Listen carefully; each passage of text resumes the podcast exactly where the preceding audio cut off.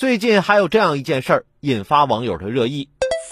七月二十五号，上海遭遇暴风雨天气，外卖小哥物品被风吹落一地。小哥在风中一边捡拾物品，一边努力保持电动车平衡。拍摄者金先生称，风雨很大，外卖小哥和大风对抗了很长时间，觉得很心疼。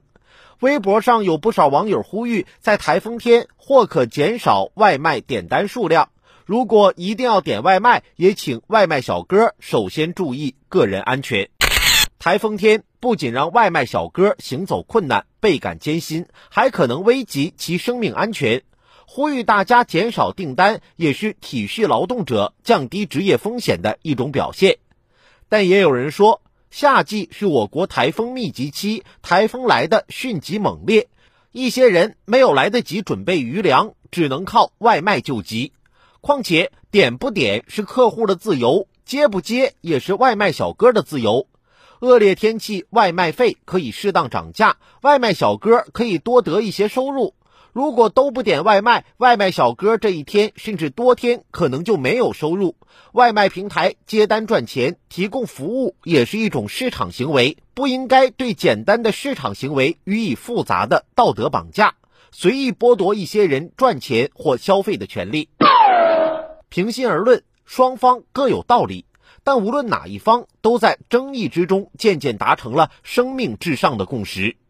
台风天里，平台用户及骑手都要秉持安全第一的理念，外卖小哥要注意个人安全，遵守交通规则，消费者也要尽量对外卖小哥好一点。遇到恶劣天气，尽量不催单，不轻易给差评。还有消费者建议根据情况给外卖小哥红包，或者经常对外卖员说一声谢谢，还可以叮嘱外卖员慢一点，注意安全。这种友爱与尊重生发开来，让每一位在恶劣天气中还坚守岗位的人感到温暖与欣慰，集聚起关爱一线劳动者、友爱互助的社会正能量。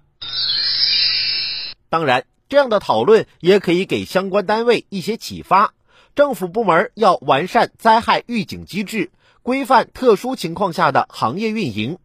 外卖平台在恶劣天气下停止平台服务，减小配送范围，适当提高配送酬劳等，多方合力形成关爱劳动者、尊重他人权利的社会共识。